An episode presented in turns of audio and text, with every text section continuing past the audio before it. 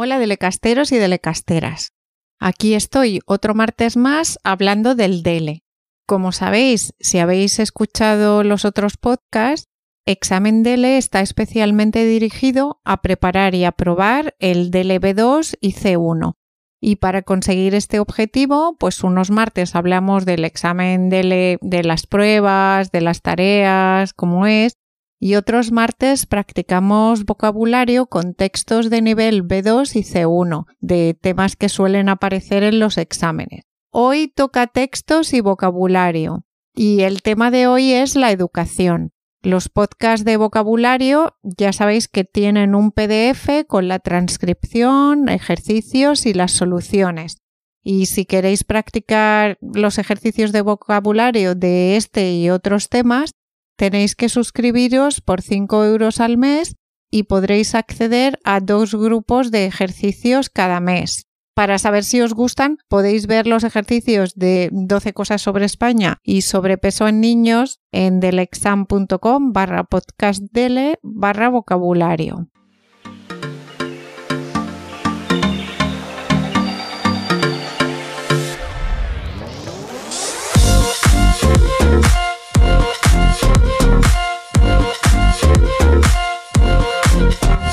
Hola, ¿qué tal estás?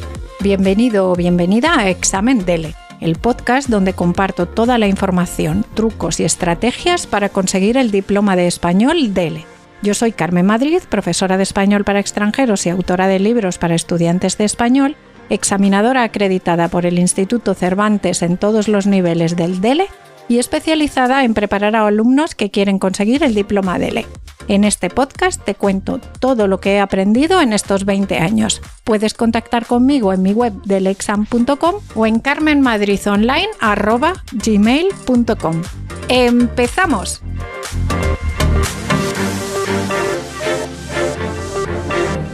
En el PDF de ejercicios de hoy, o sea, el número 28, Colaborar para aprender, podréis encontrar una lista de vocabulario relacionado con la educación, la transcripción de este podcast.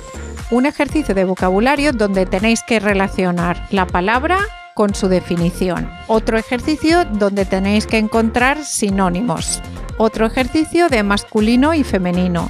En el ejercicio 4 tendréis que poner los nexos en el lugar correspondiente. Por ejemplo, en opinión de, sin embargo, ahora bien, caracterizado por, así como, sobre todo, sino que, etc. En el ejercicio 5 encontraréis algunas preguntas de comprensión, por ejemplo, qué son las TIC, o qué es un alumno con necesidades especiales. Y por fin, en el ejercicio 6 tendréis que grabar una tarea oral, la tarea 1 de la prueba oral del DLB2, así que tendréis un tema con las propuestas. Los que se preparan al DLC1 tendrán que hacer un resumen estructurado de la transcripción de este podcast, con una introducción, las ideas principales, las ideas secundarias, la opinión sobre estas ideas que aparecen en el texto, además de la intención del autor y al final la conclusión. Por supuesto, vais a encontrar las soluciones a todos estos ejercicios, incluido el ejercicio 6.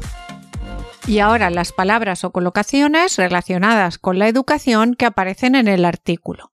El aprendizaje, la diversidad, la metodología, la pedagogía, el conocimiento, las interacciones, la interdependencia, la colaboración, las competencias, las habilidades, la corresponsabilidad, el trabajo en equipo, la autonomía, la motivación, la emotividad, la solidaridad, el individualismo, competitivo o competitiva, la estrategia, la tecnología, la docencia, los proyectos, la inclusión, las iniciativas, digital, el volumen, las demandas, el alumnado, los equipos, las experiencias diferentes, colaborar, los valores, la sociedad,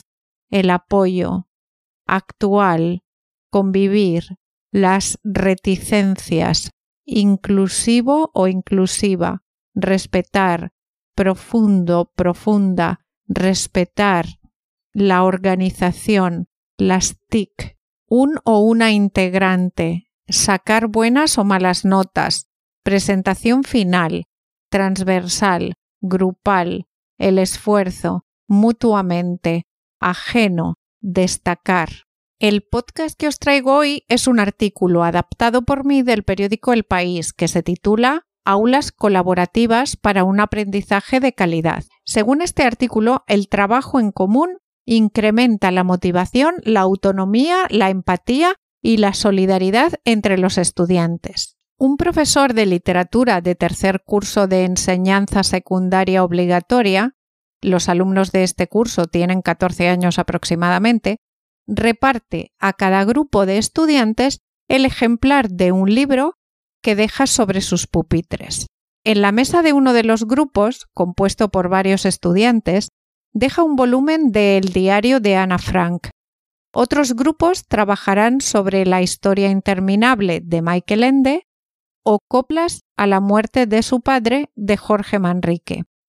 Finalizado el reparto, el docente explica que de manera colaborativa cada grupo debe profundizar en las lecturas que ha entregado. El objetivo que persigue el tutor con la implementación de esta metodología es que cada equipo presente un proyecto en el que todos y cada uno de los integrantes colabore para su presentación final. Proceso de construcción. Marcos Cabezas González, profesor de la Universidad de Salamanca, explica que cuando se habla de trabajo colaborativo en el aula, nos referimos a un proceso de construcción del conocimiento originado en un grupo de estudiantes como resultado de las interacciones sociales que se dan entre ellos. Es un tipo de aprendizaje caracterizado por la existencia de una interdependencia positiva, la ayuda y el apoyo activo, la responsabilidad individual para el éxito grupal y el desarrollo de competencias de trabajo en equipo. En opinión de Carmen Pellicer, pedagoga, con la aplicación del trabajo colaborativo en el aula, los niños aprenden más, se aprende mejor si comparten lo que aprenden, se enseñan mutuamente y se responsabilizan del aprendizaje de sus compañeros. Resulta una actividad muy necesaria en una época como la actual, en la que nadie concibe a nivel laboral trabajar de manera aislada. El trabajo colaborativo es una práctica que se utiliza en todas las etapas educativas con el fin de conseguir un aprendizaje significativo de materias, con el fin de conseguir un aprendizaje significativo de las materias. Pero no es la única finalidad. Tiene otra cercana al aspecto social, es decir, a la adquisición de habilidades y capacidades sociales. En esta línea social, la utilización del trabajo colaborativo hace que el alumnado incremente el esfuerzo para conseguir un objetivo, mejore la calidad de las relaciones interpersonales y se incremente la motivación, la autonomía, la empatía y la solidaridad. Sin embargo, para el profesor de la Universidad de Salamanca existen algunas habilidades que destacan por encima de las anteriores. Son aquellas que lo preparan para el ejercicio responsable de la democracia. Me refiero a habilidades como asumir compromiso grupal, proporcionar y pedir ayuda a los demás, aprender a aceptar el punto de vista del otro y la crítica de los demás. Creo que con este tipo de aprendizaje se está favoreciendo el desarrollo de valores muy necesarios en la sociedad actual.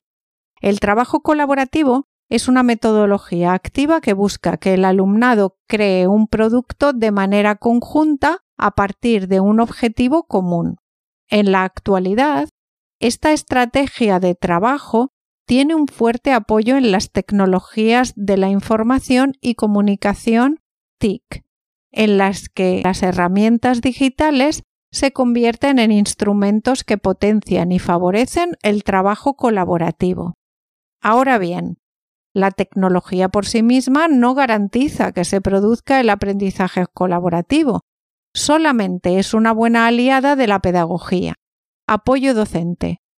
Para que este método resulte más efectivo, se recomienda trabajar en grupos con dos docentes en el aula o codocencia. Esos dos docentes pueden ser de la misma o de diferentes asignaturas, o un especialista de pedagogía terapéutica cuando hay alumnos con necesidades especiales. Se puede desarrollar desde distintas metodologías, aunque lo ideal es utilizar enfoques competenciales como el aprendizaje basado en proyectos. La codocencia se extiende también al modelo de colaboración entre los equipos docentes. Por ello, según Carmen Pellicer, no solo los niños y las niñas tienen que aprender colaboración, sino que una escuela que genera una cultura colaborativa es más eficaz si además de enseñar a colaborar a los niños, genera equipos colaborativos entre los docentes. La codocencia es posiblemente una de las experiencias más interesantes para crear esa cultura colaborativa, aunque no la única. En los diferentes textos legislativos, fundamentalmente en la actual Ley de Educación, así como en los distintos decretos que la desarrollan, aparecen sobre todo los términos de trabajo colaborativo y de proyectos colaborativos, y en menor medida el aprendizaje colaborativo. Estos términos van teniendo mayor presencia en los textos normativos a medida que se avanza en los niveles educativos, primaria, secundaria y bachillerato. Se plantea como una forma de trabajo de los alumnos transversal a diferentes áreas y materias curriculares, centrándose fundamentalmente en la creación de proyectos de carácter colaborativo. Una herramienta contra el excesivo individualismo. Sonia Casillas Martín, profesora de la Universidad de Salamanca, considera que la implementación de este tipo de prácticas tiene muy buena aceptación entre los estudiantes, puesto que les permite trabajar de una manera más activa, participativa y autónoma. También las familias, generalmente, se manifiestan de acuerdo con que sus hijos aprendan por medio de actividades que les permitan resolver problemas de manera conjunta y enfrentarse a retos de manera colectiva. Por su parte, la presidenta de la Fundación Trilema aunque coincide en que la aceptación por parte de los padres suele ser buena, señala que depende de cómo se implante. Es importante saber comunicar a las familias que se aprende mejor cuando se hace en equipo, aunque para muchas de ellas el aprendizaje en grupo o equipos son una pérdida de tiempo.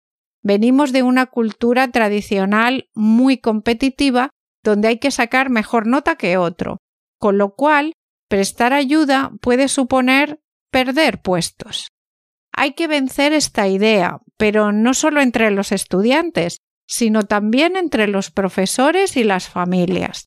Una vez que se superan esas barreras y los padres ven cómo los alumnos realmente progresan y aprenden de otra manera, se eliminan esas reticencias. Asimismo, esta pedagoga subraya que el aprendizaje colaborativo es ingrediente imprescindible de la inclusión. Se aprende a vivir, a convivir y a colaborar con los que son como yo, pero también con los que son distintos a mí. Se aprende a respetar esa diversidad. No puede haber una escuela inclusiva que no adopte una cultura colaborativa. Esto va más allá de las metodologías de aula, hablamos de algo más profundo.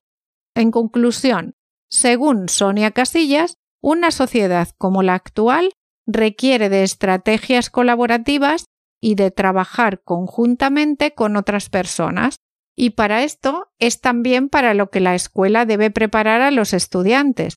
No debe permanecer ajena a las demandas de la sociedad actual. Podéis encontrar el artículo original en el periódico elpaís.com. Es un artículo del 5 de marzo de 2023 y se titula Aulas colaborativas para un aprendizaje de calidad. Y por supuesto, si tienes alguna pregunta sobre el examen DELE, sobre gramática o vocabulario o cualquier tema relacionado con la enseñanza o aprendizaje del español como segunda lengua, no dudes en contactar conmigo en mi correo carmenmadridonline.gmail.com o en mi página web deleexam.com donde además de estos podcasts encontrarás cursos para preparar el examen DELE individualmente o en grupo, libros y muchas cosas más. Muchas gracias y hasta el próximo día. Así que, ¿estás listo para demostrar tu nivel de español al mundo?